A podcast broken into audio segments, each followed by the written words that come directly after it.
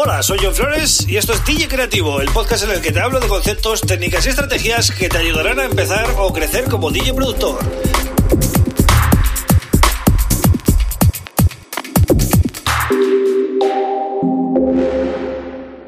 Bienvenido, bienvenida a DJ Creativo. Mi nombre es John Flores y este es el episodio número 176 del podcast. Hoy lunes abriendo semana con un tema bastante reflexivo que se me ha ocurrido y la verdad que es la realidad de muchos eh, productores, ¿no? Es el productor musical sin ingresos. Entonces, voy a analizar un poquito esta problemática, pero también mm, quiero daros un mensaje de apoyo. Es decir, vamos a buscar alguna solución o vamos a mm, pensar en positivo.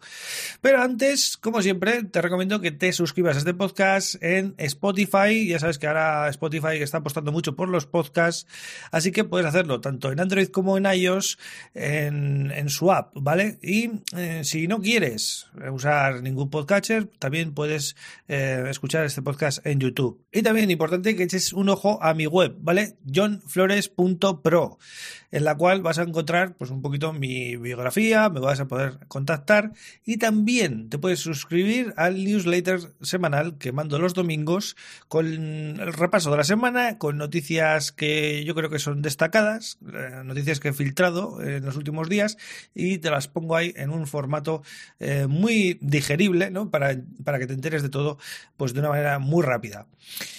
Bien, dicho esto, voy con el tema del día. Eh, productor musical sin ingresos. Bueno, vamos a analizar un poquito por qué, primero, por qué pasa esto, ¿no? Eh, pasa, pues simplemente porque mm, se cobra muy poco de ventas, como decía antes. Em, el streaming no es ninguna panacea, es decir, tampoco nos llega mucho dinero. Luego también, si tenemos nuestros temas registrados en, bueno, en entidades de gestión de derechos de autor, pues como puede ser eh, aquí en España, en la SGAE, AIE y otras que están surgiendo, ¿no? Pues eh, bueno, algo recibes, algo recibes, pero es una cantidad irrisoria y suele ser anual, ¿no? Entonces, bueno, esa es la realidad de muchos productores musicales, ¿no? Que hacen música, eh, pero no pueden vivir de ello, ¿no? Entonces, eh, soluciones, pues hay que buscar el dinero mm, donde sea, ¿no? Entonces, un camino sería buscar un trabajo de lo que sea y sacarte tu sueldo y de mientras pues seguir produciendo la música que te gusta. Y otra opción sería buscar trabajo de DJ. Y aquí hay dos, dos caminos también, ¿no? Podrías buscar trabajo de DJ en una sala en la que puedas poner tu música, es decir, que, esté alineada con tu, con tu estilo musical y de esa manera, pues todo lo que haces que sea coherente y puedas em, por lo menos usarlo a nivel de marketing, además de ganar dinero con ello.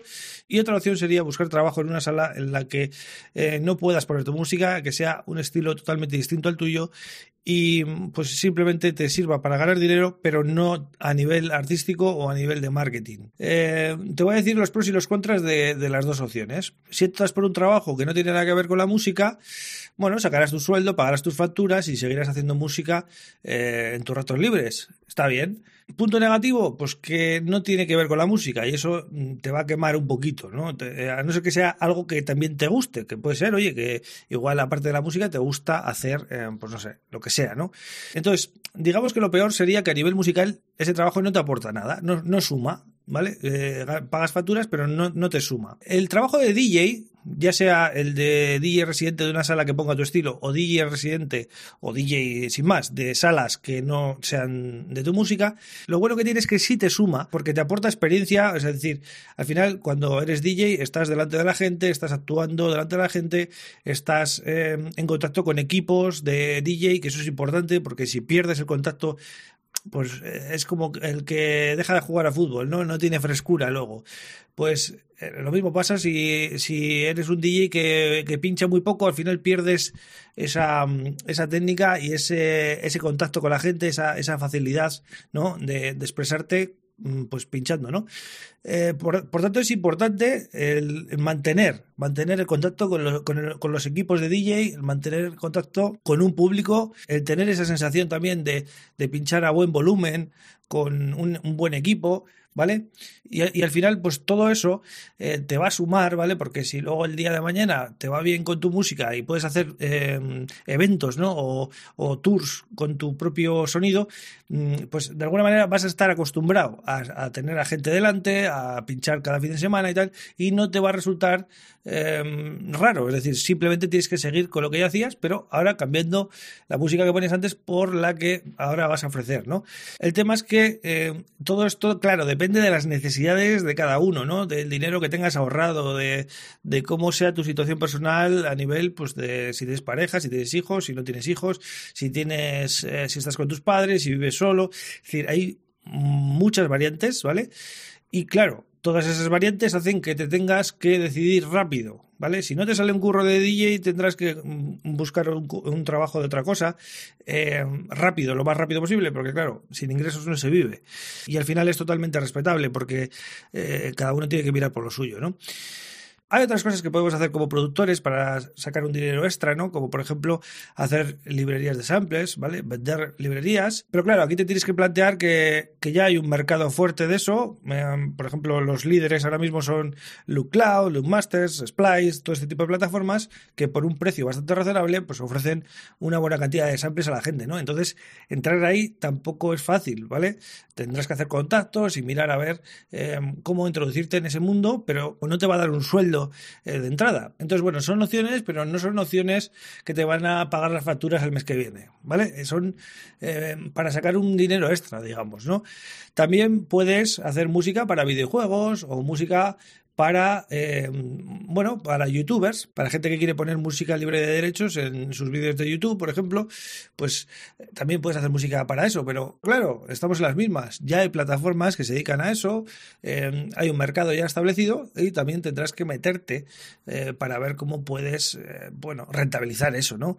en definitiva, como ves, no hay una manera fácil de ganar dinero como productor.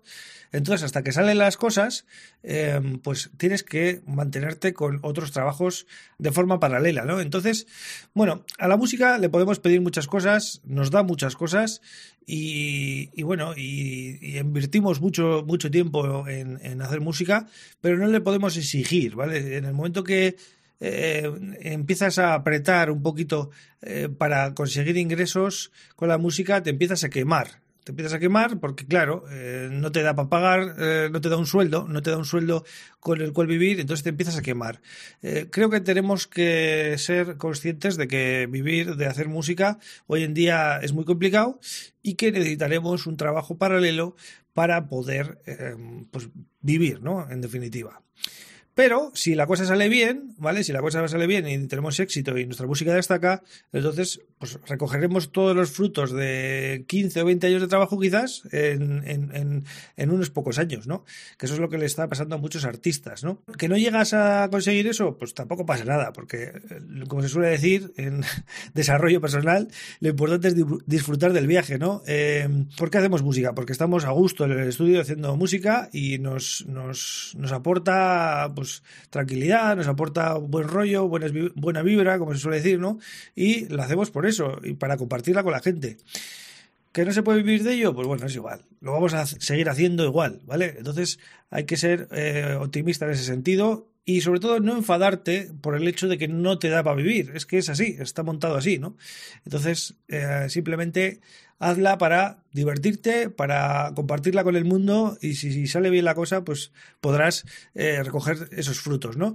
Pero lo que os decía antes, ser DJ es una, una ventaja que que tienes, ¿vale? Por eso yo siempre insisto, ¿no? En el término DJ productor, porque como DJ sí que se pueden sacar bastantes ingresos y de manera, bueno, no muy difícil, ¿vale? Como productor musical es muy complicado. Entonces, eh, bueno, quería recalcar eso, tocando toda esta problemática, ¿no? Y dándole, pues, al final una conclusión positiva. Así que bueno, nada más, espero que te haya gustado este, este episodio reflexivo de lunes. Yo vuelvo mañana con otro tema súper interesante, así que te espero aquí. Un abrazo.